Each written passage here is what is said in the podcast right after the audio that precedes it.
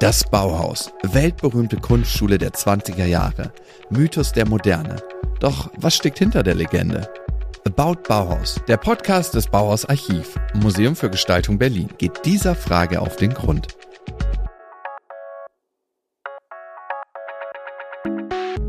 Willkommen zurück bei About Bauhaus. Mein Name ist Adriana Kapsreiter und ich darf euch gleich in die Welt des Bauens und der Häuser entführen. Bauhausarchitektur ist heute nämlich unser Thema. Gerade dafür ist das Bauhaus schließlich besonders berühmt geworden. Dennoch ist nicht jedes weiße Gebäude mit Flachdach und viel Glas gleich Bauhaus. Über die Klischees und die Ideologie hinter den Bauhausbauten spreche ich heute mit der Architektin Isolde Kepler.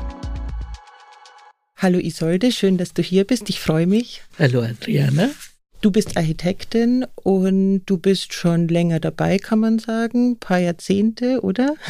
Ich baue seit 40 Jahren. Seit 40 Jahren. Genau. Und du hast praktisch alles durch. Also ich glaube, du hast in den 70ern studiert in München an der TU, oder? Ja, ich habe in München an der TU erst studiert und dann an der Kunstakademie nochmal ein Aufbaustudium mhm. gemacht. Auch Sehr in gut. München. Das passt ja auch irgendwie gut zum Bauhaus, also sozusagen das Handwerk erlernt und dann noch obendrauf eine Sahnehaube der Kunst. Ja.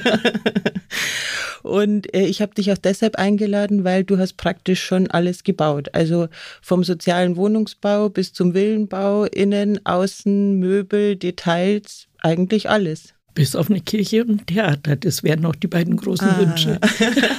naja, ist ja noch Zeit. Ja, schauen wir mal.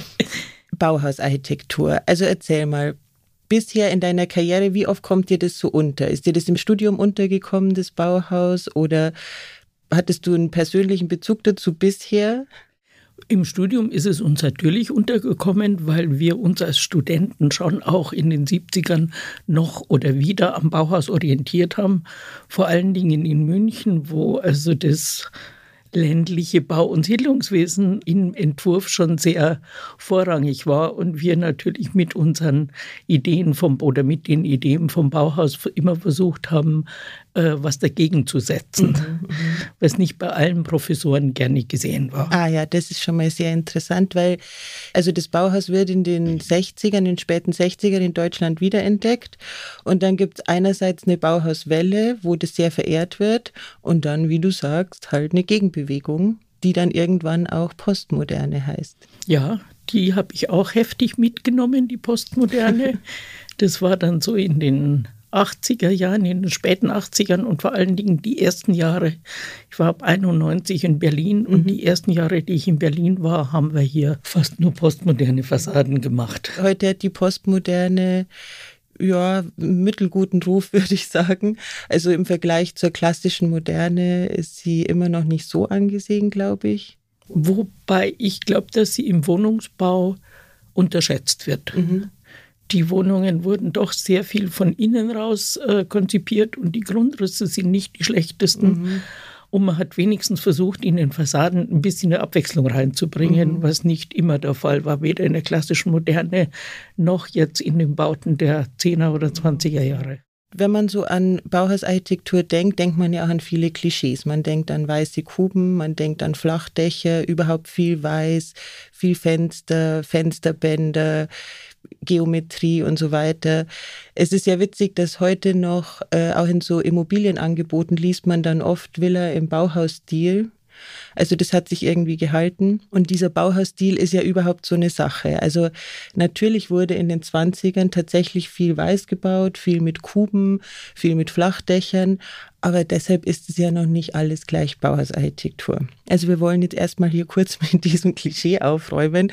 Nicht alles, was so ein bisschen aussieht wie eine weiße Schuhschachtel, ist gleich Bauhausarchitektur das Bauhaus ist eben so verflochten mit der modernen Architektur, dass es dann, dass man es irgendwie so als Schlagwort nimmt für diese ganze Bewegung. Aber eigentlich, Architektur hat eine Riesenrolle gespielt fürs Bauhaus. Das heißt ja auch schon so, Bauhaus.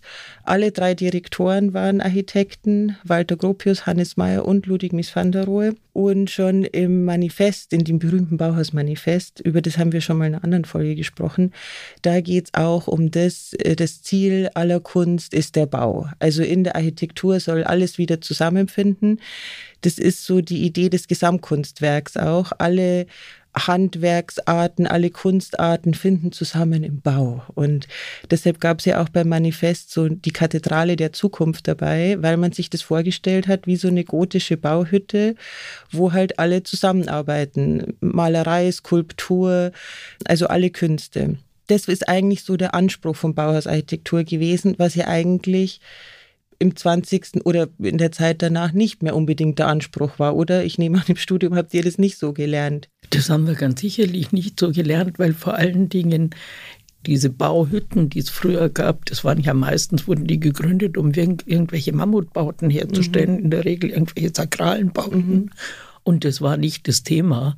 Und diese diese Vielfältigkeit in den einzelnen Disziplinen auf den Wohnungsbau, der auch uns im Studium hauptsächlich beschäftigt mhm. hat, umzusetzen, war einfach überhaupt kein Thema. Ja, eben. Also das ist so das, was Bauhaus besonders macht, aber vielleicht auch besonders idealistisch, utopistisch, weil wie du sagst, man kann ja nicht bei jedem Einfamilienhaus anfangen, da 15 künstlerische Gewerke hinzuzuziehen. Aber das war halt damals ideal. Ja, ganz davon abgesehen ist es aber auch so, wenn ich bei einem Einfamilienhaus so viele Gewerke mit oder so viele Künstler mit dazuziehe, dann vergesse ich manchmal den Nutzer. Mhm. Und den muss man auch mit bedenken bei der ganzen Geschichte. Mhm. Also es, man soll ja da drin auch leben. Das berühmteste Gebäude der Bauhausarchitektur ist keine Villa und kein Mehrfamilienhaus. Es ist das Bauhaus Schulgebäude in Dessau, entworfen von Walter Gropius und von den Werkstätten des Bauhauses ausgestattet. Ein Star der Moderne. Mehrere verschieden große weiße Kuben sind so ineinander gesteckt, dass sie einen asymmetrischen Baukörper bilden, der einheitlich und harmonisch wirkt. Jeder Kubus hat dabei seine eigene Funktion. Werkstättentrakt, Mensa mit Theaterraum, Studentenwohnheim und eine verbindende Brücke mit Direktorenzimmer. Klare, schlichte Formen dominieren. Es gibt keine Ornamente, die ablenken könnten. Ganz besonders sticht der Werkstättentrakt heraus, der mit einer Haut aus Glas überzogen ist, einer sogenannten Curtain Wall. Wie ein Vorhang hängt die Glashaut über der Fassade. Damals eine radikale Angelegenheit. Aber warum eigentlich? Sie war sicherlich zur damaligen Zeit was Einzigartiges. Es ist zum ersten Mal gebaut worden. Bis dahin hat man ja noch ganz normale Lochfassaden gemacht mit Fenstern in einer annehmbaren Größe, die eben auch nur einen kleinen Sturz über sich hatten. Und das ist jetzt zum ersten Mal was, was eine flächige Verglasung bietet, die größer ist als ein normales Fenster. Für uns heute normal. Wir haben das tausendmal gesehen. Normal, ja. Wir kennen Wolkenkratzer mit unzähligen Stockwerken, komplett mit Glashaut. Aber damals, wie du sagst, war das was komplett Neues. Und das hat die Leute auch schockiert, weil, und das finde ich so interessant, Architektur war ja die längste Zeit was Beschützendes, wie eine Burg mit dicken Wänden, die die schützt vor der Außenwelt und äh, die eben auch viel zu tragen hat, die Last der Architektur. Für mich ist es und war es eigentlich immer, wie ich sage, die dritte Haut. Mhm. Es ist die Haut, es ist die Kleidung und als nächstes kommt die Behausung. Mhm. Und das ist der Schutz. Also ich sehe es weniger als Burg, weniger als trutzig, sondern wirklich als, als Schutz. Mhm. Das ist eben schon der, der Blick des 20., 21. Jahrhunderts. Besonders spannend damals war die gläserne Ecke. Also dass genau da in der Ecke, wo normalerweise ein Haus besonders viel Last zu tragen hat und die auch oft in alter Architektur dann besonders trutzig, wie du sagst, ausgestaltet wird, ist jetzt hier plötzlich filigran. Das ist immer noch ein großes Thema. Ich habe zufällig im Anschluss an unser Gespräch heute einen Termin auf einer Baustelle, wo ich genau dieses Problem habe, eine gläserne Ecke in einem Gartenzimmer. Noch dazu soll diese gläserne Ecke aus Schiebeelementen sein, um oh, wow. zu öffnen. Der Bauherr möchte keine Stütze, der Fassadenbauer möchte keine Stütze. Der Rohbauer sagt, er braucht eine Stütze. Jetzt überlegen wir einen Zeitraum, in dem wir da eine Stütze hinstellen, bis der Bau sein Gleichgewicht gefunden hat und dann nehmen wir sie weg. Mhm. Ah, das, ja, das, ist unser Thema heute Nachmittag. Oh, wow. Also die gläserne Ecke ist noch nicht gelöst. ah ja, das ist interessant. Und so im Nebengang auch ein kleiner Einblick in deine Arbeit, weil man stellt sich vor, der Herr Architekt, die Frau Architektin hat da eine grandiose Vision und alle anderen sagen, ja, ja, genau genau so machen wir das. Du lachst. Alle reden mit. Mhm. alle reden mit und jeder hat seine eigenen baulichen Befindlichkeiten. Genau. Im Vorgespräch haben wir über das auch schon gesprochen, auch die ganzen Ämter und so weiter. Also das ist alles nicht so leicht, wenn man da große Visionen umsetzen will. Aber reden wir mal über Funktionalität bei dieser Wahnsinnsglasfassade. Also ich weiß nicht, wie das bei deinem Bauprojekt ist, aber heute hat man ja andere Möglichkeiten zu verglasen. Damals war es ein Riesenproblem, weil irre heiß im Sommer, wahnsinnig kalt im Winter. Also so wie die Fenster damals in den äh, Rahmen saßen, das ist nicht mit heutiger Dämmtechnik zu vergleichen. Aber das ist eben das Interessante, wenn man von Funktionalität äh, am Bauhaus spricht, weil Walter Gropius hat selbst auch immer gesagt, es gibt auch Funktionen der Psyche. Und in dem Fall hier war die Funktion der Fassade eben was komplett Neues zu zeigen, was radikal Neues, auch wenn es für die Benutzung vielleicht nicht so praktikabel ist, wie wir das heute verstehen, wenn wir von funktional sprechen. Also es wurden da sicherlich Anfänge gemacht, die weitergeführt wurden, aber mit, mit der Negierung von ganz vielen Einflüssen drumherum. Also eine Fassade, die auf allen vier oder auf drei Seiten verglast ist, ist einfach vom Sonnenstand her und von der Sonneneinwirkung schon falsch. Mhm. Da hätten wir schon darauf Rücksicht nehmen müssen. Und dann natürlich gab es damals überhaupt noch nicht die Materialien, die wir mhm. heute haben. Das wurde einfach einfache Scheiben auf die Stahlelemente gesetzt. Mhm. Da gab es keine Dämmung, da gab es keine dauerelastische Verfugung, mhm. die irgendwelche Temperaturschwankungen aufgenommen hat. Mhm. Drum ist das alles unmittelbar durchgegangen. Mhm. Ja, genau. Also dieses Thema Materialien und Konstruktion ist in der Architektur schon immer wichtig gewesen. Schon im Mittelalter haben sie nach neuen Konstruktionsweisen gesucht und gefunden. Und in der Moderne, also eben hier die klassische Moderne natürlich auch. Und da spielt es eine besondere Rolle wegen der Stahlkonstruktion. Die Stahlkonstruktion ändert alles. Die macht auch solche Bauten wie hier erst möglich. Davor gab es aufgebautes Mauerwerk und danke, das war's. Und mit dem Stahl äh, gibt es plötzlich die Stahl-Skelettkonstruktion und die kann man dann mit so einer Haut aus Glas, mit so einer Membran überziehen sozusagen. Ich habe gelesen, dass ganz am Anfang die Bauherren das nicht glauben konnten, dass so eine dünne Stahlgeschichte ein ganzes Haus tragen soll und die das tausendmal vorrechnen mussten, dass das statisch schon klappen wird, weil das einfach nicht der Vorstellung von Architektur ähm, entsprach, dieses, dieses Filigrane. Man hat halt an dicke Mauern gedacht. Ich kenne das Problem eher umgekehrt, dass ich immer versuche, die Statiker dazu zu bewegen, die Sachen noch ein bisschen schlanker zu machen, weil sie immer zu plump und zu, zu derb werden. Mhm. Und woran liegt das? Weil das einfacher zu rechnen ist? Weil das einfacher zu rechnen ist und so eine gewisse Sicherheit mhm. äh, einfach jeder braucht. Mhm. Ja, ein wahres Wort. Also interessant an, an diesem Bauersgebäude und übrigens an sehr vieler moderner Architektur, die sind mit Fabriken verwandt, diese Häuser. Also bei, bei dem Bauersgebäude sieht man das auch da ganz schön. Es gibt ja eben diesen Werkstatttrakt und nebendran gibt es noch einen zweiten Schultrakt und der ist mit einer Brücke sozusagen verbunden. Und diese Brücke ruht auf Betonstützen und jetzt können wir leider, leider sind wir nicht dort, sonst würden wir sehen, wenn man da unter dieser Brücke steht, denkt man wirklich, man steht unter einer Industriebrücke. Die Pfeiler sehen genau aus wie in Industriearchitektur. Und das ist auch keine Überraschung, weil Walter Gropius seine zwei ersten Hits als Architekt waren beides Fabriken. Und gerade diese Fabrikarchitektur hat sehr viele moderne Architekten inspiriert, weil das was tatsächlich Neues war. Wohnhäuser, Kirchen, das gab es alles schon seit Jahrhunderten. Aber die Fabrik mit diesen vielen Maschinen, mit den großen Hallen, die plötzlich ganz neue Bedürfnisse an die Wand haben und so, das war was Neues und viele Architekten haben das genutzt als, als wie soll ich sagen, als Spielfeld, um neue Formen zu erproben, weil es eben noch keine Vorbilder gab. Und das war den Architekten der 20er unglaublich wichtig, bloß nicht so bauen wie früher. Es muss ganz anders sein. Es muss so anders sein, wie es nur irgendwie geht. Das, glaube ich, ist äh, etwas, was diesem Beruf einfach eigen ist. Mhm. Das will man auch heute noch. Ja, also es gab an diesem berühmten Bauersgebäude auch so eine Art Studentenwohnheim, das sogenannte Prellerhaus. Auch das ein weißer Kubus, höher als die anderen. Und mit so kleinen Balkonen sozusagen bestückt. Und es gibt ganz ikonische Fotos von diesen Balkonen, eine schlichte weiße Wand und die Wiederholung von diesem Balkonmotiv. Die Wiederholung von so schlichten, reduzierten Motiven ist eh was, was die Moderne sehr geliebt hat. Also es war natürlich, das haben wir auch schon oft besprochen am Bauhaus, die Idee des gemeinsamen Lebens, des gemeinsamen Arbeitens, alles gemeinsam, daher auch dieses Studentenwohnheim.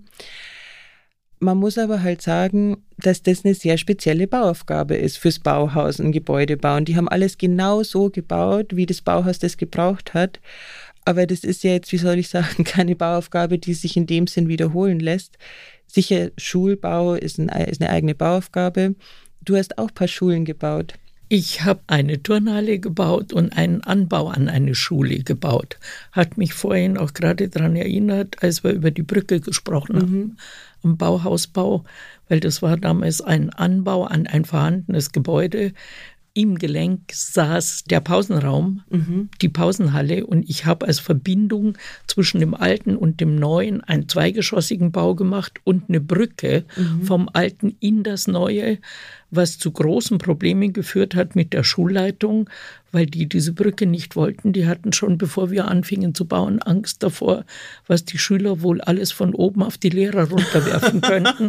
Und dann musste diese Brücke äh, seitlich verglast werden. Und die Idee, die ich hatte, eben dieses offenen Baus von einer Seite zur anderen, war damit mhm. zunichte gemacht. Mhm. Und warum hast du dich für die Brücke entschieden? Also natürlich der Verbindungsgang, aber wegen des Blicks von oben? Oder? Ich wollte einfach die Halle zweigeschossig haben mhm. und trotzdem mussten wir von einer Seite zur anderen kommen. Ah, ja, ja. Mhm. Ich hätte einen Flur machen können und irgendwas links und rechts anschließen, mhm. aber das war räumlich nicht das, was ich in dem Fall wollte, mhm, mhm. sondern so Pausenhallen sind ja immer ziemlich laut mhm. und da wollte ich einfach einen großen, luftigen Raum schaffen.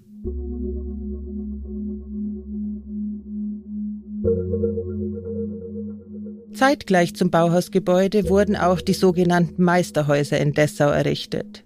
Eine Wohnsiedlung mit Doppelhäusern, in denen je zwei Professoren und ihre Familien zusammenwohnten.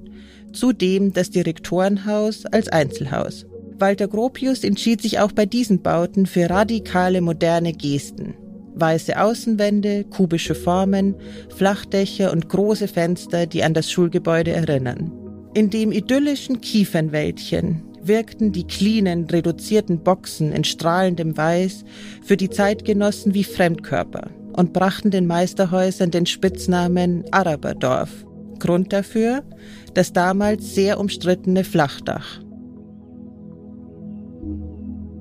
Das führt uns zu dieser spannenden Diskussion über das Flachdach. Es gab eben eine Riesendiskussion in der Zeit, die schon vor dem Ersten Weltkrieg anfing, über das flache Dach. Das flache Dach war auch erst möglich geworden durch die neuen Konstruktionsmethoden. Und die progressiven Architekten dachten sich, yay, da gibt's was Neues, da haben wir ganz neue Gestaltungsmöglichkeiten her mit dem flachen Dach.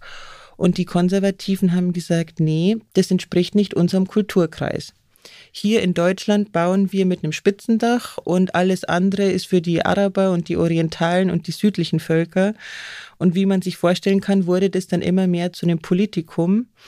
Und die, wie soll ich sagen, die Rechten zunehmend bis hin zu den Nazis haben das Flachdach total verurteilt und abgelehnt und die Progressiven und Linken wollten immer mehr Flachdach. Wobei man dazu sagen muss, dass es damals noch sehr schwierig war, so ein Flachdach abzudichten und es zu wahnsinnig viel Baumängeln kam, damals schon. Wobei zu der Zeit auch vollkommen außer Acht gelassen wurde, wo denn das steile Dach bei uns herkommt und wo das flache Dach in anderen Ländern herkommt. Das waren einfach immer klimatische Gegebenheiten, mhm. die das Ganze bedingt haben bei uns durch den, durch den Schneefall, durch den Regen. Man muss versuchen, die Feuchtigkeit vom Dach wegzukriegen. Mhm. Und so sind über Jahrhunderte bei uns die Satteldächer entstanden, die einfach den Wohnraum darunter geschützt haben. Und das Flachdach hat immer noch das große Problem, wohin mit der Feuchtigkeit, wohin mit dem Wasser. Mhm. Und im Endeffekt funktioniert es nur dann, wenn man den Trick macht, den wir heute alle machen. Man macht eine, eine Attika rundherum und hat dahinter ein ganz flach geneigtes Dach, mhm. um wieder die Möglichkeiten zu haben, zum, mhm. zum Rand hin zu entwässern. Mhm. Und das sind alles Bereiche, die damals überhaupt nicht mit berücksichtigt mhm. wurden mhm.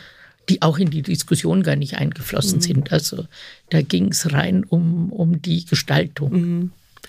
Ja, also natürlich haben schon damals die Konservativen das angebracht mit dem Klima, was ja stimmt. Also es ist auffällig, es gibt in den Alpen Häuser, Bauernhäuser, die sehen so ähnlich aus wie im Himalaya, weil einfach das Dach so tief nach unten gezogen wird, um diese riesen Schneelast auszuhalten. Das ist eine Frage der Statik auch und hat also weniger mit Kultur als mehr mit Klima zu tun tatsächlich die modernen Architekten haben halt dann gesagt, na ja, also bitte neue Technologien, das löst sich schon noch alles von selbst.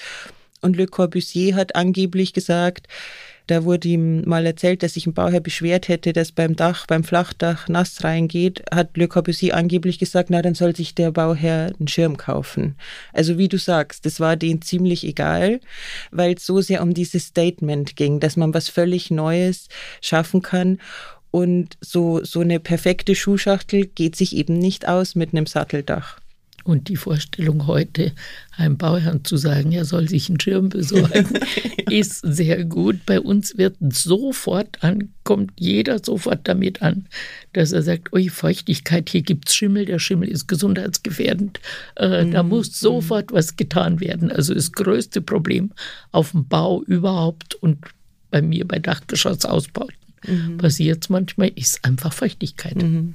Ja, also es gilt für fast alle Bauersgebäude, dass die die Jahrzehnte dann nicht so gut überstanden haben. Der Denkmalschutz heute seine liebe Mühe hat, das noch einigermaßen auch klimafreundlich. Also nachhaltiges Bauen in Bezug auf so Klimafragen gibt es am Bauhaus nicht. Auch nicht in Bezug auf Energie. Mhm. Null, äh. null. Das war kein Thema damals. Also es gab Nachhaltigkeit, wenn es um Materialien ging, weil es war ja Zwischenkriegszeit, zwischendrin waren Materialien knapp. Das ist auch ein Grund, warum so lange sozusagen keine Bauhausarchitektur gab. Es, die Wirtschaft war zu schlecht, um was zu bauen. Das allererste Haus, das am Bauhaus gebaut wurde, mit vereinten Kräften aller Werkstätten, ist das Haus am Horn. Es war noch zu Weimarer Zeiten und geplant für die große Bauhausausstellung 1923. Und das, der Entwurf dafür wurde sozusagen demokratisch gewählt. Also man wollte ein Musterhaus zeigen. Und der Entwurf, der gewonnen hat, war nicht von dem Architekten, sondern von dem Maler, von Georg Muche. Und auch das ist wieder eine Schachtel, in dem Fall eine quadratische Schachtel, wo in der Mitte ein Bauteil hochgezogen wird und dieser mittlere Bauteil, auch wieder ein perfektes Quadrat, war als zentraler Wohnraum gedacht. Um diesen zentralen Wohnraum sind die anderen Räume wie auf so einer Perlenkette drumherum gereiht, was zu dem Problem führt, dass der mittlere Raum keine Fenster hat. Deshalb musste man da ein bisschen höher gehen und dann Fensterband einbauen, dass der irgendwie noch Fenster bekommt. Wenn wir das Haus heute sehen, sieht es aus wie, wie soll ich sagen? Also es würde heute niemandem mehr schockierend, das kann ich sicherlich mal sagen. Es sieht aus wie so ein es ist ein kleines, normales Vorstadthäuschen. Ja, genau. Vielleicht mit einer Lochfassade, mit normal großen Fenstern. Mhm. Äh, ja, wo es ein Teil in der Mitte geht, der ein bisschen drüber steht, aber jetzt nichts, was einen, ja.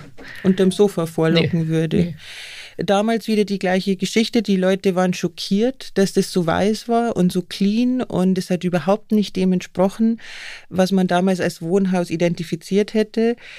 Äh, heute würde man vielleicht noch manchmal sagen, es sieht aus wie eine Garage. Konnte man damals nicht. Garagen waren Gab's noch so neu. Besonders schockiert waren die Leute aber vom Inneren. Und ich sage es nochmals, es gilt ja für alles, was wir bisher besprochen haben. Im Bauhausgebäude, in den Meisterhäusern, im Haus am Horn wurde das Innere auch von Bauhäuslern und Bauhäuslerinnen ausgestattet, von der Werkstatt. Und dieser mittlere Wohnraum von dem Haus am Horn, der war besonders karg. Also da war ein großer Teppich drin von der Bauhausweberei und sehr, sehr schlichte, sehr geometrische Möbel von Marcel Breuer.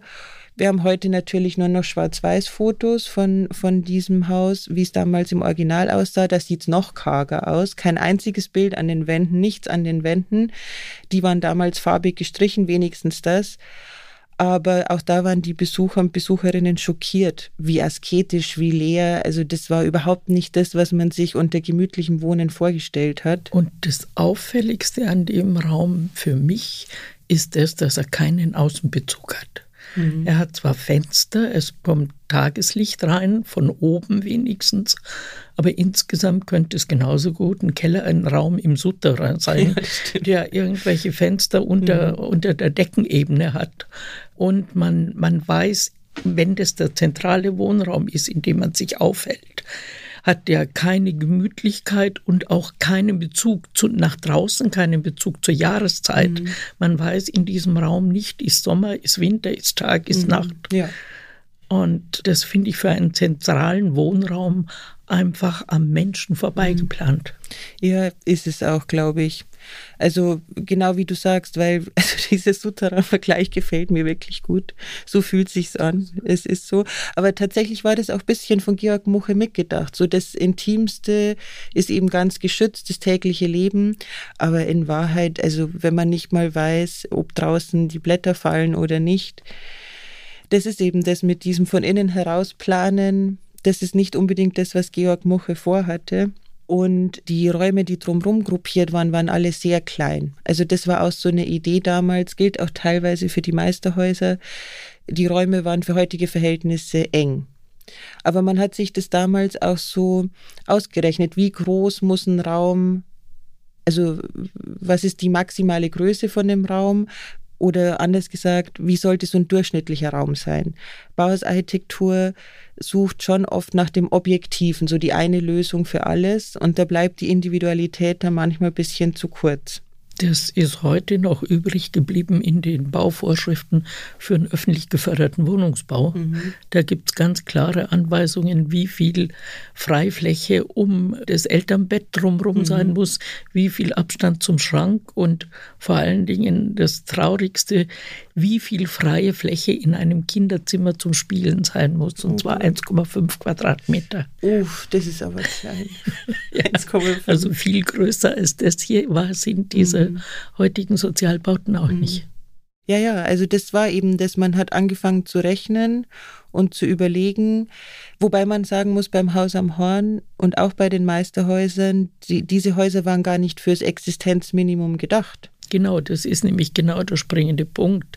Sie sind sowohl von der Größe als auch von der Gesamtstruktur eigentlich großbürgerliche mhm. Häuser, weil diese Idee, ich, ich entwerfe mir Möbel oder ich lasse mir Möbel bauen, ich lasse Teppiche weben, ich lasse Wände gestalten. Das ist ein großbürgerliches mhm. Denken und nichts, was für die Allgemeinheit oder ganz für den genau, einfachen, genau. äh, für das einfache Volk irgendwie mhm. äh, zugänglich war. Du hast auch kürzlich eine Villa gebaut, die auch was mit einem Flachdach zu tun hat. Ich habe eine Villa gebaut, die ich gerne mit Flachdach gebaut hätte. Das ist für einen kuwaitischen Arzt, der zwischen Kuwait und Deutschland hin und her wandert, ein Teil des Jahres in Deutschland lebt, ein Teil in Kuwait. Wir waren damals zwei Architekten, die für ein vorhandenes Grundstück einen Entwurf gemacht haben. Mein Entwurf war mit einem Flachdach und damit für die Familie, die alle mitentscheiden durften, also Papa, Mama und zwei Kinder, war es einfach von der Sehgewohnheit her mhm. mein Entwurf der, den sie gerne gehabt hätten ist ein bisschen so wie das erste Bauhauswohnhaus. Mhm. Es gibt auch einen mittleren Teil, der erhöht ist, mhm. aber der eben so hoch ist, dass er komplett verglast ist ah, oder bis mhm. zum Bodenglas hat. Leider konnte das Flachdach dann aber nicht realisiert werden, weil der Bebauungsplan von der Gemeinde einfach dagegen mhm. sprach. Es musste ein Dach gebaut werden. Und wir haben dann wenigstens mit dem Baumeister, mit dem Stadtbaumeister zusammen entschieden, das Dach so flach wie irgend möglich zu machen, mhm. sodass es nur so ein ganz kleiner Vorbau entstanden ist und eben die Grundform des Hauses erhalten blieb. Mhm. mhm. Das ist auch in, in einem Gebiet, wo sehr viel, sehr reiche Leute wohnen, mit großen Grundstücken und trotzdem versucht dort jeder natürlich was zu machen, was so individuell mhm. wie nur irgend möglich ist. Mhm. Und wie sieht die Siedlung aus? Sieht alles gleich aus? Nein, Nein, lauter kleine einzelne Skulpturen. Mhm, mh. Alles ein bisschen an, manchmal auch an Tempel erinnern, viele Säulen. Mhm. Es gibt viele Eingangssäulen. Mhm.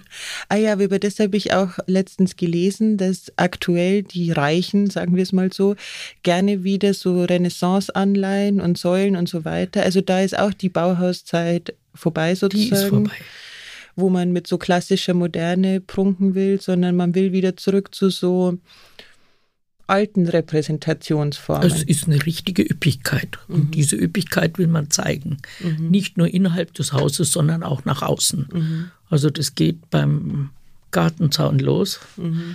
Und da gibt es ja grässliche Teile, die mhm. da so rumstehen. Und geht dann weiter mit dem Weg bis zum Haus, den Eingang, der möglichst zweigeschossig sein soll, mit einer Säulenreihe mhm. davor und so weiter, die dann auch noch von unten und von oben beleuchtet wird. Ah ja. Also mhm. schon, ich Ordentlich. bin hier und ich zeige, was ich habe. Ja, ach Gott. Ja, das ist ja eigentlich spannend. Also du hast für, kann man so sagen, die Upper Class gebaut, auch für ein paar Politiker und Politikerinnen, für ein paar reiche Leute auch. Aber du hast auch in Neuperlach gebaut. Neuperlach, das, wie soll ich sagen, Marzahn von München. oh, das hören die Münchner, glaube ich, nicht gerne. wie kann man es besser beschreiben? Nein, die günstige Wohngegend von München.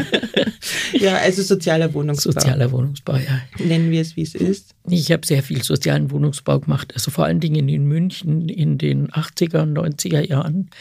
In Berlin dann, nachdem ich in Berlin war, nach der Wende war das irgendwie überhaupt kein Thema. Mhm. Die Flächen wurden gefüllt, aber da gab es einfach eine große Nachfrage nach Eigentumswohnungen. Mhm. Und da war der soziale Wohnungsbau kein Thema. Mhm. Ist es bis heute nicht. Nicht nur Walter Gropius, auch Ludwig Mies van der Rohe, der dritte und letzte Bauhausdirektor, haben moderne Villen entworfen. Ihre Auffassung von der neuen Form stand dabei jenseits der Tradition mit flachen Dächern und sehr viel Glas. Wie Gropius war auch van der Rohe an einer neuen progressiven Ästhetik interessiert, die für ihn gerne betont luxuriös sein durfte.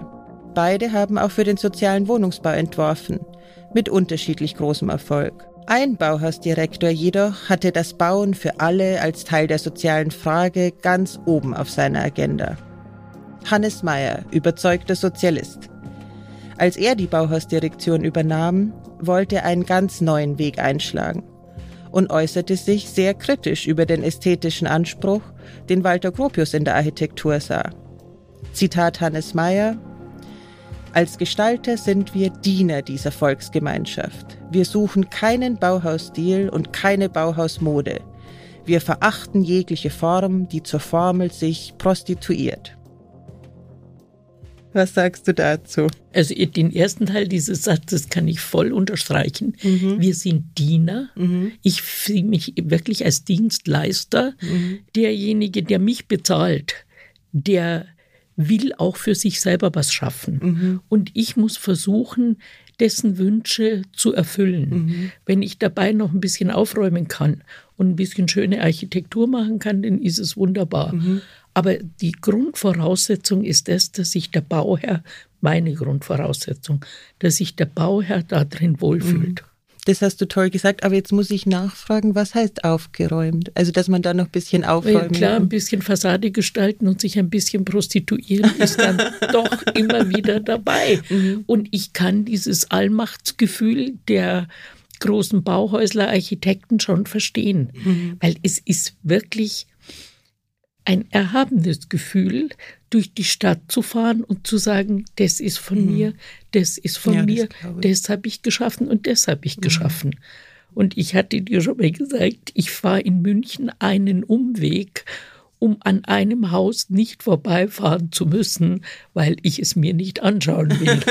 da hat sich der Bauherr zu sehr durchgesetzt. Ah, ja gut, das geht natürlich auch andersrum dann, genau. dass man das dann immer wieder, naja, bereuen ist vielleicht falsch, aber ich kann das ja auch verstehen, also Häuser überdauern so viele Generationen, das muss ein verrücktes Gefühl sein, dann zu wissen, ich habe da was geschaffen, in dem Menschen leben werden für Generationen, wenn ich schon nicht mehr bin. Wahrscheinlich ist das auch der Grund, warum man Architektur ja in der Geschichte sehr oft als, als die, die Leitkunst sozusagen gesehen hat, weil es halt dieses Monumentale hat, das Haus, das stehen bleibt. Ja, und dass das jeder sieht. Jeder sieht es will auch jeder mitreden. Das haben wir ja auch bei den Bauhaushäusern gesehen. Jeder hat sein Urteil darüber abgegeben. Mhm. Also es muss auch keine Fachkraft sein, ja. die sein Urteil darüber abgibt. Jeder sieht es, jeder redet mit. Das ist wie bei der Tageszeitung oder beim Fußball. Mhm. Und trotzdem wird immer wieder vergessen, dass der Architekt im Kleinen, sage ich jetzt mal nur, auch ein Künstler ist. Mhm. Und ein Bildhauer, ein Maler hat, erfährt eine ganz andere Achtung oder die Arbeit eines Bildhauers und eines Malers erfährt eine andere Achtung als die Arbeit eines Architekten. Und keiner weiß, was es für eine Überwindung ist, ein weißes, leeres Blatt vor sich zu haben mhm. und den ersten Strich zu mhm. setzen. Mhm. Diesen, die kreative Teil der Arbeit ist relativ gering, weil mhm. wir sehr viel Handwerk dann hinterher auszuführen haben. Aber dieser erste kreative Schritt, der ist meiner Meinung nach durchaus zu vergleichen mit der Schaffung eines Kunstwerks. Mhm. Ja, klar, natürlich. Und, und man, man gibt sich da so sehr rein und man gibt so viel von sich selber, was dann hinterher im Alltag mit dem ganzen Konflikten auf dem Bau und den ganzen Baufirmen und den ganzen Vorschriften häufig vergessen wird. Aber die Architektur zählt noch nicht so, zählt nicht zur Kunst, aber sie ist auch nicht nur, nicht nur Handwerk. Mhm, ja, ja. Also die längste Zeit hat es unendlich zur Kunst gezählt eben. Eben war so der Leitstern der Kunst. Ich frage mich, ob das nicht auch dann gekommen ist nach diesem ganzen Irrsinn mit den Plattenbauten und diesen austauschbaren Architekturen, die eben nicht mehr diesen, diesen Zauber von sowas ganz Neuem haben. Vielleicht hat die Architektur dadurch einen schlechten Ruf bekommen. Ja, die Architektur hat einen schlechten Ruf bekommen, als einfach die Massenarchitektur erforderlich mhm. wurde. Solange wir nur Kirchen, Theater und Schlösser gebaut haben, und das ist das, was man sich heute anguckt. Ja, das Wohnhaus war früher etwas, was sich derjenige, der drin gewohnt hat, selber geschaffen hat. Da mhm. war kein Architekt nötig. Mhm. Und, und erst als die Zeit kam, als Wohnen so wichtig wurde für so viele Menschen, ist jetzt einfach auch Wohnen ein Teil der Architektur. Und damit fing dieses Dilemma mhm. an, weil es dann auch ganz entscheidend ist, wie viel Geld habe ich zur Verfügung. Ja, also wo soll das denn dann noch hingehen mit der Architektur? Was braucht die Architektur, damit sie da einen neuen Schub bekommt? Die Architektur braucht wieder eine Utopie und diese Utopie kann nicht aus der Architektur kommen, sondern aus der Gesellschaft. Oh, was für ein toller Satz. so ein toller Satz. Den nehmen wir jetzt als Schlusswort. Liebe Isolde, vielen Dank. Ich könnte mich noch stundenlang mit dir unterhalten. Ich denke dir auch, es war spannend. Spannend bleibt es auch beim nächsten Mal. Denn es gibt noch viel mehr zu sagen übers Bauen am Bauhaus, den angeblichen Bauhausstil und die neuen Wege, die Hannes Meyer beschreiten wollte. In der nächsten Folge werfen wir einen Blick aufs Bauen für alle auf große Wohnsiedlungen, Stadtlandschaften und radikale Utopien übers Zusammenwohnen und was daraus geworden ist. Mein Gast ist dann Thorsten Nagelschmidt, Musiker und Autor mit Punk-Vergangenheit.